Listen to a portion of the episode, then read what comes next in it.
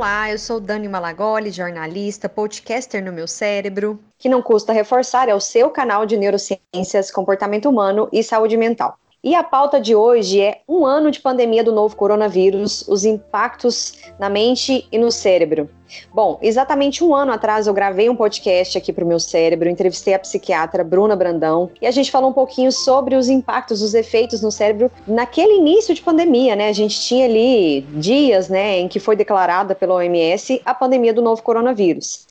E bom, eu achei importante e válido voltar nesse assunto em que muita coisa mudou, muita coisa mesmo em todas as esferas das nossas vidas e sem dúvida é, isso está deixando, deixou e está deixando impactos que às vezes a gente nem percebe. Então eu acho importante a gente voltar nesse assunto. É um conteúdo de pandemia novamente? É, talvez você já esteja cansado de ouvir aí, né, notícias difíceis todos os dias sobre mortes, sobre faltas de leitos, sobre colapso do sistema de saúde sobre isolamento social, sobre impactos né, econômicos, sobre perdas, mas é um conteúdo diferente em que a gente vai falar não só dos impactos no cérebro humano, o que, que muda em um ano, né, se muda a forma como a gente lida é, é com uma situação urgente e uma situação que se tornou recorrente, comentar um pouquinho sobre como está o nosso cérebro, a nossa mente e, de, e se de fato é possível a gente reduzir esses impactos com estratégias de enfrentamento, né? Será que é possível ser positivo ou existem outras alternativas para a gente conseguir lidar com esses efeitos a longo prazo da pandemia do novo coronavírus, né? Que agora a gente já sabe que vai durar ainda um certo tempo, é, anos para a gente tentar viver em uma, um cenário em que o vírus não seja o protagonista. Então, para isso, eu convidei hoje para falar com a gente aqui a psicóloga Ana Silvia Renault. E a, e a, Ana é psicóloga, né, mestre em psicologia como ciência e profissão pela PUC Campinas. Ela é especialista em clínica psicanalítica pela Unicamp, psicóloga clínica, especialista em psicologia positiva, professora universitária e também mentora da My Brain University, que é a primeira universidade digital sobre o cérebro. É, vamos lá, né? Vamos começar primeiro com um oi da Ana aí para o pessoal do meu cérebro. Ana, dá um oi aí para gente. Oi, gente, é um prazer estar aqui com vocês. Obrigada, Dani, pelo convite. E será muito importante aí a gente conversar um pouquinho sobre esse tema. Como eu disse, um ano atrás o cenário era um. Agora eu acredito que alguns meses depois o cenário é outro, até para a forma como a gente lida com os desdobramentos, com o isolamento social, com as medidas restritivas, né? Então, assim, para começo de conversa, eu gostaria que você é, contextualizasse para a gente se a forma como a gente lida com situações que são pontuais, urgentes, né, é diferente da forma como a gente lida com situações que se tornaram recorrentes, como é o caso da pandemia. Um ano atrás, é, caiu de paraquedas, né? Fique em casa, use máscara, foi de uma vez, vamos dizer assim. Agora já se tornou algo que muitas pessoas chamam de um novo normal, algo recorrente, algo, algo frequente. O cérebro ele lida de uma forma diferente com essas, essas duas uh, naturezas de situações que nos aparecem. Boa pergunta, Dani. Então, quando começou a pandemia, né, um ano atrás, o que, que nós imaginávamos e tínhamos aí como esperança, né? Que seriam só alguns meses. E aí, com isso, o nosso cérebro ele foi se adaptando, mas com uma expectativa de que logo aquilo passaria, né? Então, nós passamos por várias etapas, até pela uma etapa de euforia, no sentido, bom, aqui tá tudo novo, como é que eu vou me reorganizar aqui com essa rotina? E de repente a gente se deu conta de que tá tudo novo e que agora já não é mais novo, né? Nós já temos um ano, na maioria das pessoas, no mesmo normal, entre aspas, né? Então a quarentena ela acabou se estendendo muito mais do que a gente imaginava. Então, aquela adaptação que nós havíamos feito para algumas semanas ou meses se estendeu aí por um ano. Com isso, o cérebro que estava imaginando né, e se preparando para algo menor acabou entrando numa rotina. Então, em alguns casos, a gente percebe que as pessoas, é, não é que elas se acostumaram com o novo normal, mas elas precisaram se adaptar a uma rotina nova, que é uma rotina imposta, onde a gente não tem muita escolha e nem alternativa de fazer de maneira diferente. E, e tem um, uma coisa que eu acho que é muito importante a gente falar, Ana, que é a solidão, né? Que foi aí está sendo estudada por bastante, bastantes pesquisadores no mundo todo, Sim. os impactos da solidão imposta, né? É diferente de você querer estar sozinho, é diferente de você fazer aquilo por opção, né? Olha, eu vou ficar aqui sozinho, me conectar comigo mesma. Nesse caso, foi uma, foi algo imposto, algo muito duro de, de, se lidar durante um certo tempo, e inclusive hoje. Né? Eu gostaria que você falasse para a gente sobre o que, que você pensa que é solidão e se ela, a longo prazo, ela traz mais malefícios do que benefícios, porque eu sei que a solidão tem um lado bom, né? O que, que você tem avaliado nesse sentido, na sua, até na sua, no, no, seu dia a dia de, de psicóloga, Ana? É, Dani, eu acho que esse ponto da solidão a gente pode até refletir um pouco, né? Não necessariamente a solidão esteja relacionado com o estar sozinho no ambiente, né? É, eu percebo até na minha prática clínica, tem muitos pacientes que estão com outras pessoas no mesmo ambiente e ainda assim tem o sentimento de solidão. E essa solidão relacionada ao luto, né? Eu acho que esse é um outro ponto da gente tocar. Não é o luto necessariamente da perda de um ente querido, né? Esse é um outro aspecto. Mas o luto da nossa rotina, o luto do nosso local de trabalho que mudou, o luto das nossas convivências sociais que também mudaram. Então, essa solidão passou a ficar mais presente em algumas pessoas. E aí, como é que a gente lida com isso, né? É, a gente já sabe, os estudos também têm apontado para isso que é, pessoas que já tinham uma predisposição à ansiedade e depressão antes da pandemia acabaram tendo isso potencializado por, essa, por esses lutos e por essas perdas, né? Perda da, da liberdade, perda no sentido dos relacionamentos físicos. E isso vai potencializando o sentimento de solidão, essa ansiedade e essa depressão. Por outro lado, eu também encontro com pessoas aí na minha prática clínica que, ainda que é, percebam essa solidão, a gente vai trabalhando no processo terapêutico o que a gente faz com isso. Porque é um sentimento que é genuíno de tudo que nós estamos vivendo, mas que não necessariamente ele precisa desencadear em algo que é ruim. Então, eu acho que isso depende um pouco da maneira como a gente lida com as coisas e da maneira como a gente até cognitivamente é, interpreta as coisas que estão acontecendo. É, acho, achei tão interessante você falar desse luto no geral, né? Porque eu acho que é como se tirasse da gente mesmo partes importantes da vida, né? A nossa rotina, as nossas convivências sociais, físicas, e isso é realmente dói, acho que dói, né, Ana? Essa é a palavra, assim, dói na gente gente tanta mudança de uma vez só. Aí a gente entra na, na, na, parte da, da sociedade hiperconectada, né? Enfim, quando estourou a pandemia, de fato a gente viu uma explosão de conexão digital, de pessoas não só trabalhando online, né, mas encontrando alternativas de fazer uma transição para o digital, de criar formas de trabalho no digital, as mídias sociais, assim, um aumento considerável de conexão. E aí é, li, li muitas, muitos artigos, muitas reportagens interessantes fazendo esse, esse, essa comparação de mesmo hiperconectados, ao mesmo tempo solitários. O que, que, você pensa sobre isso? Porque a gente tem as tecnologias para se conectar com as pessoas né, em tempo em que a conexão física uhum. não é uhum. possível, isso é muito importante. Por outro uhum. lado, a gente tem também um aumento da solidão, principalmente nos jovens. Faz sentido? Faz sentido sim, Dani. Então, é, eu acho que a tecnologia, ela tem os dois lados, né? E quando a gente não sabe aproveitar o que aquilo que ela pode nos proporcionar de bom, ela pode sim gerar solidão. Então, o que, que eu tenho percebido bastante, né? Até enquanto professora também universitária, que a gente pega uma geração que é uma, uma geração muito conectada, é uma conexão muitas vezes vazia de contato né? Então eu uso aí, é, eu me conecto com outras pessoas, mas eu não me conecto com, com pessoas onde eu mantenho um relacionamento. Então, eu só estou ali conectada, olhando uma mídia ou outra. É, a gente sabe que no começo aí da, da pandemia, Houve um aumento significativo aí de lives, de, de cursos gratuitos e de uma possibilidade, todo mundo pensando, bom, agora eu vou usar o meu tempo para me desenvolver e para usar as mídias, né?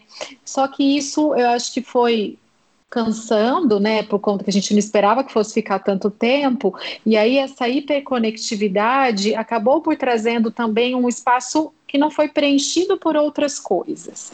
Então, é, eu também tenho uma, Aí eu acho que é uma, uma crença minha, né? Uma coisa que eu acredito, que é importante também a gente dar tempo para vivenciar de fato o que tem acontecido e não só preencher o tempo através dessa conectividade, né, Dani? Então, se eu não entro em contato até com os meus sentimentos e de admitir mesmo, por exemplo, olha, hoje não não estou num dia bom, eu estou chateada com as coisas que têm acontecido e vivenciar isso ao invés de ficar preenchendo com algo que acaba sendo muito supérfluo. E aí, quando eu não tenho esse preenchimento, eu caio de novo ali na solidão e as mídias deixam de ter uma função positiva para ter uma função muito superficial. E você tocou num, num, assunto importante que é a produtividade, porque quando estourou uhum. a pandemia de fato, né, teve muito isso, como manter a produtividade, como manter o seu cérebro ativo em tempos de pandemia, cria uma rotina, faça isso, faça aquilo, e, é, e isso é de fato importante para a gente uh, não se sucumbir, vamos dizer assim, né, Ana? Mas Sim. por outro lado, eu vi um movimento nas mídias até interessante, trazendo um contraponto, tipo, olha, gente, é difícil ser produtivo, ser é, o cérebro conseguir fazer tantas coisas num cenário como esse, assim. Então começou a se falar sobre o mito do cérebro produtivo o tempo todo e das consequências dessa hiperprodutividade. E aí eu queria que você comentasse, porque você é especialista em burnout, né? O que que você Isso. viu dessa questão de produtividade em tempos de pandemia, se, é, se há realmente uma cobrança muito grande, porque a gente realmente se culpa e se cobra, e quais as consequências disso? Dani, o que eu tenho percebido é que, infelizmente, né, o número de burnout tem crescido muito, e aí explicando de uma maneira bem simples aí, rápida, né, o burnout ele é o final da cadeia do estresse. E o estresse é, é, ele não é necessariamente negativo, então ele pode ser positivo, porque ele está relacionado com a maneira como nós vamos nos adaptando ao novo. Então vamos pensar aqui: eu tenho o estresse, mas eu vou mediando esse estresse. Agora, se eu não medio esse estresse, eu contigo com, com, continuo com um excesso de carga, e aí pode ser uma carga emocional, uma carga de trabalho, né? Eu chego lá no burnout. E o que a gente tem visto hoje em dia?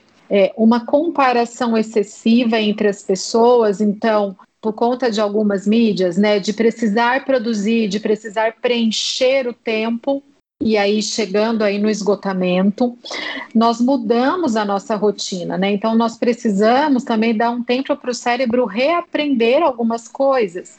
Então imaginem quem quem é mãe e trabalha e tem todas as crianças em casa e aí ela tem que dar conta de todas as tarefas de casa, mais do trabalho formal e mais das crianças, por exemplo, né? E os pais também.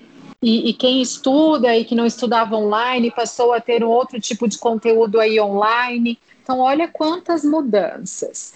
E isso vai propiciando essa questão da síndrome de burnout. E aí, pensando na produtividade, o quanto é que nós precisamos também respeitar o nosso limite e precisamos sim colocar um tempo para descansar. Isso, inclusive, vai prevenir crises de ansiedade, vai prevenir o estresse, vai prevenir os quadros depressivos, né?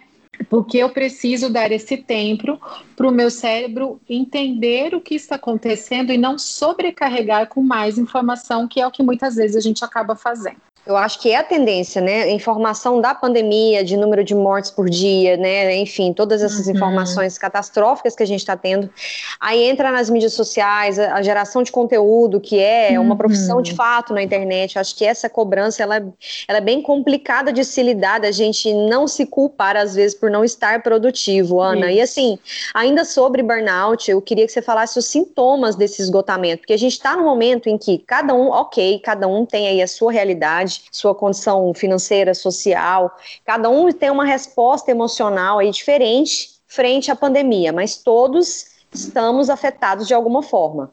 E aí, eu acho que a gente falar sobre isso é, traz é, uma possível ajuda para todos nós de alguma forma, que é falar sobre esses possíveis sintomas desse esgotamento. O que, que é? Como é que a gente consegue separar quando é simplesmente um estresse acentuado de quando pode ser realmente o esgotamento profissional do burnout somado à condição de pandemia? Tá, vamos lá, Dani. Quando a gente fala de burnout, ele tem três sintomas que são mais é, específicos e que a gente encontra somente no burnout, né? Que é o esgotamento físico, o primeiro deles. E quando a gente fala de esgotamento físico, é aquele esgotamento que, por exemplo, quando eu tô com estresse, eu deito, durmo e acordo descansada. Quando eu tenho burnout, é muito difícil eu conseguir descansar algumas pessoas têm insônia, outras pessoas ainda conseguem dormir, mas a sensação de cansaço, esgotamento físico e mental é uma sensação quase que permanente. O segundo sintoma é uma baixa realização profissional. Então, eu começo a ter uma sensação de que eu não sou boa, não sou bom em nada que eu faço. É como se é, as minhas atividades anteriores não fizessem mais sentido porque eu começo a me avaliar como um, um mau profissional, é, não trazendo mais resultado e não conseguindo desempenhar como eu desempenhava anteriormente. E aí, com isso, o terceiro sintoma a gente chama de despersonalização. Eu deixo de dar a atenção necessária para as minhas atividades. Então, vamos pensar que eu sou Vou, vou, me colocar como exemplo, tá? Uma psicóloga, né? Eu preciso cuidar aí dos meus pacientes, estar atenta e cuidar dos sintomas. Se eu entro aí na despersonalização do burnout, eu não me importo mais se aquele paciente está melhorando ou não, eu não consigo mais é, absorver as informações que ele traz, antes da sessão eu fico torcendo para que ele desmarque a sessão, para que eu não precise entrar em contato com aquela situação. Então, esses são os três sintomas principais, e o ideal é que, caso a gente encontre apenas um dos sintomas, que geralmente começa aí com a exaustão emocional, o ideal é já procurar uma ajuda especializada para ter uma intervenção. E é interessante, Ana, porque eu acho que está tudo ligado. A gente falou aí de, de hiperconexão, de produtividade uhum. e agora do burnout. E eu acho que é uma cadeia que, que, que assim, é repleta de vários vários sintomas. Eu não sei se eu posso falar de sintomas, mas, por exemplo, Sim. a gente chega na ansiedade, né? Porque quando você Isso. fica aí hiperconectado, enfim, a gente uhum. tende a ficar bastante ansioso. E a gente estava conversando antes de gravar o podcast, a Ana me contando de o número de, de, de pacientes com crise de ansiedade tem aumentado consideravelmente, né, Ana? Eu queria que você falasse um isso. pouquinho sobre isso. É, e aí, de novo, né, gente, a ansiedade não necessariamente ela é ruim, né? A ansiedade é algo natural do ser humano humano. O que tem acontecido é que, de, que muitas vezes, como a gente está muito conectado e, e, atento a muitas notícias e produzindo muito, existe uma probabilidade maior de gerar ansiedade. E aí, quem tem as crises de ansiedade, né? E aí eu estou falando de uma ansiedade mais patológica, tem uma tendência de olhar as questões sempre com um final muito trágico, um final negativo.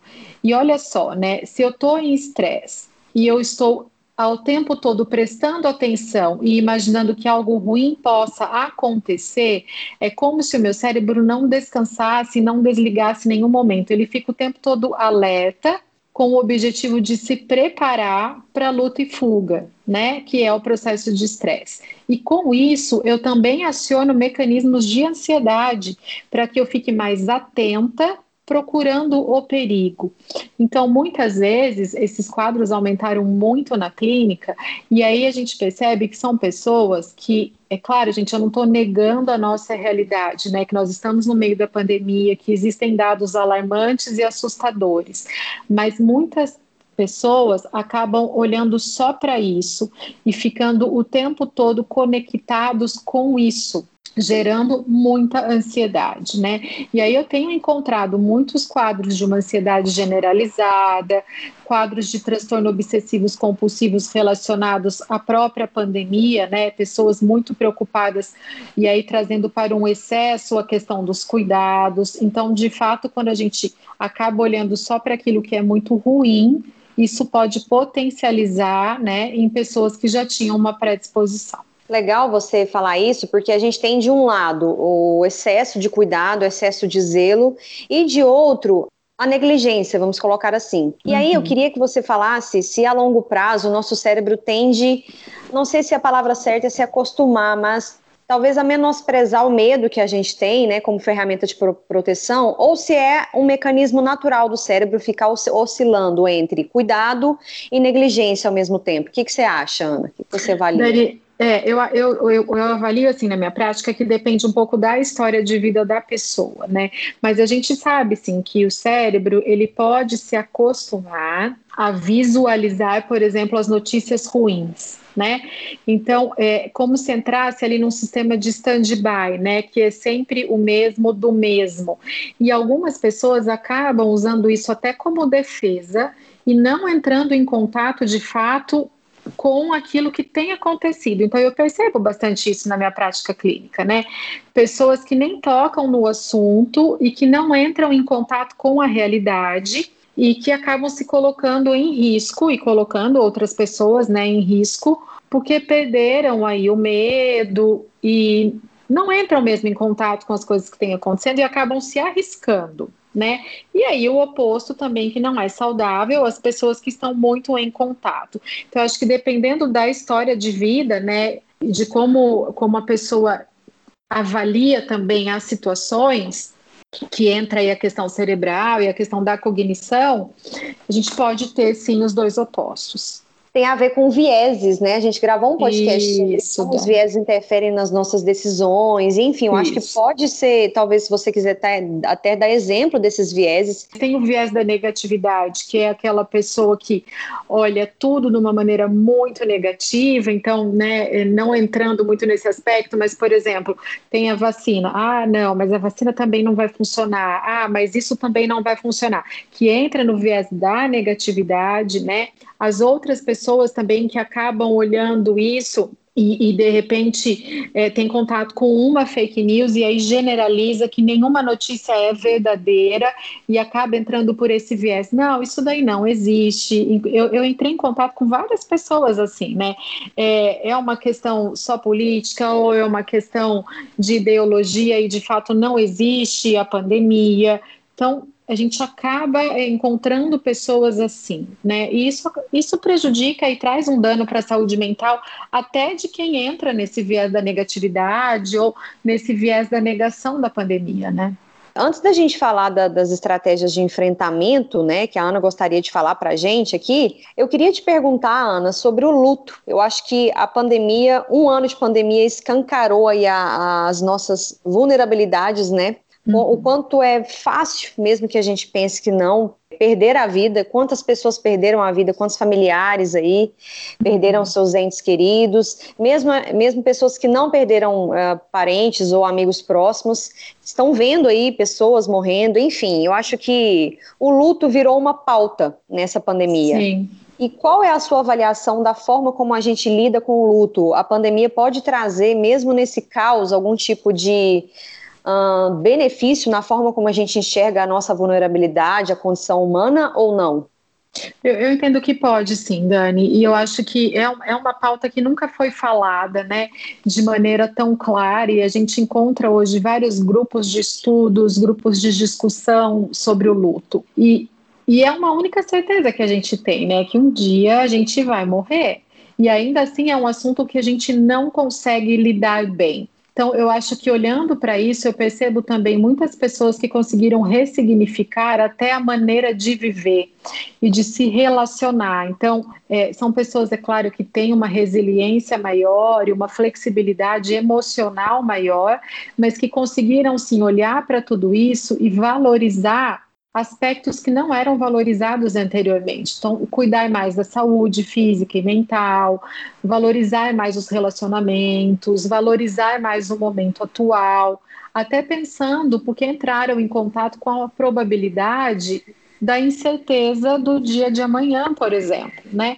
Que era algo que eu fico pensando que por conta da nossa rotina muito corrida, a gente não tinha muito contato com isso, né, Dani? Então, se eu nunca uma pessoa que nunca perdeu alguém, talvez nunca tivesse pensado nessa pauta. E hoje em dia é uma pauta que está escancarada diariamente, né? Então, eu acho que é uma pauta triste, dolorosa, mas é uma realidade e, e como qualquer outra realidade, a gente precisa, sim, entrar em contato com isso. Pois é, acho que muito importante, muita coisa mudou no nosso cérebro em um ano de pandemia. São muitos impactos, como a Ana falou. A gente falou uhum. de hiperconexão, dos, das questões de produtividade, de burnout, de ansiedade, de solidão, de luto. Quantas coisas que já eram pautas ou não eram, no caso do luto, vamos uhum. colocar assim, é, se tornaram aí é, protagonistas das discussões sociais, na mídia.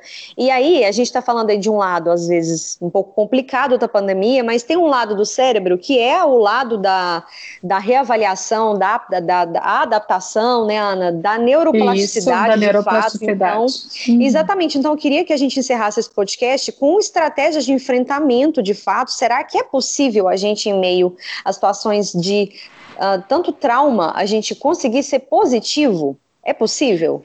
Dani, eu entendo que é possível, e aí quando a gente fala disso, é, uma das coisas que é muito importante deixar claro é, estudando né, a psicologia positiva, não é uma negação daquilo que não está positivo.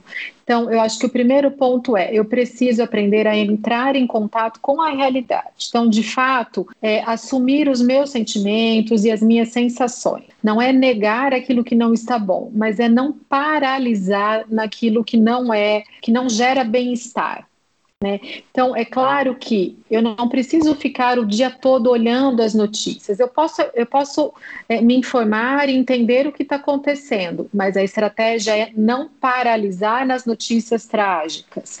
A outra estratégia é: eu não preciso produzir o tempo todo, eu preciso ter tempo para descanso o descansar ele pode gerar aí que é um outro tema bacana, né? O ócio criativo e a criatividade é algo que traz um caminho neural muito importante na neuroplasticidade, né? Ensinar para o cérebro aprender outras coisas. Então, olha quanta coisa a gente pode fazer de casa ainda que não seja o melhor, a, a, a, situação que nós gostaríamos, mas é a situação que nós temos, né? Então, dentro aí da sua rotina, o que é que você pode colocar e reaprender que vai te trazer um bem-estar. Então, quando a gente fala de felicidade, a felicidade ela precisa ser intencional. Eu preciso saber o que gera bem-estar em mim para fazer ações para isso. Então, a, a, acho que uma das estratégias é criar uma lista daquilo que me gera bem-estar e aí procurar na minha rotina incluir pelo menos uma dessas atividades por dia. E lembrando que são atividades simples e que eu consiga fazer diariamente, como por exemplo, olha, ouvir música. Ouvir música traz vários benefícios para o cérebro. Se eu ouvir uma música que me traz uma sensação de bem-estar e me remete a uma recordação positiva, eu já gerei aí um outro caminho neural de bem-estar. Então, acho que esses são alguns exemplos simples, né, Dani, que a gente pode pensar e colocar em prática. Gostei bastante, inclusive, da parte que você fala que ser positivo não é negar a realidade. Achei assim uhum. de uma de uma sensatez muito grande essa fala sua, gostei bastante. Uhum. E Ana, a gente sabe que a positividade, a gratidão, tem estudos mostrando como esses Sim. sentimentos, emoções, enfim, me desculpa se eu estiver confundindo, é confundindo aí, é é, trazem, é, fazem bem para o cérebro, né? Mas e quando a uhum. pessoa não consegue mais? Pessoas que perderam entes queridos, perderam emprego, quando a pessoa está numa situação realmente muito traumática. Qual é, a, qual é a alternativa? Existe alternativa nesse contexto que a gente está trazendo aqui hoje? É, Dani, eu acho que uma das alternativas é olhar para a saúde mental e buscar ajuda sem preconceito, né? Muito tem se falado aí das nossas questões físicas, do, dos cuidados físicos, mas eu ainda acho que a gente tem falado pouco dos cuidados com a saúde mental. Então, tão necessário quanto a nossa proteção física em relação à exposição é a nossa proteção de saúde mental. Então, eu acho que chegando numa situação tão adversa de perda de um ente querido, de uma depressão, de uma crise de ansiedade, onde sozinha eu não consigo, o ideal é buscar a ajuda de um profissional especializado. Então, tem vários grupos de apoio terapêutico que estão sendo feitos online, né, profissionais que estão atendendo online. Então, eu vejo que essa é uma melhor hora para investir nessa saúde mental.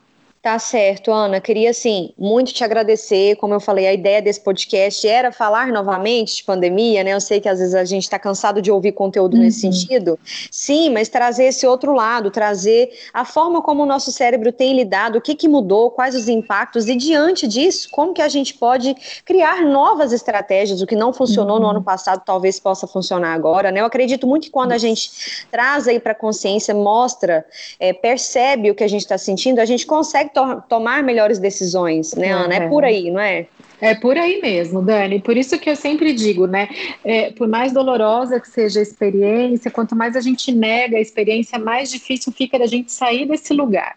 Então, acho que é entrar em contato mesmo com isso e procurar ir ressignificando. Claro que cada um tem um jeito de fazer isso, né? E entender que eu tenho a minha subjetividade, evitar a comparação, mas entender que há possibilidade de saída, ainda que a gente esteja numa situação adversa.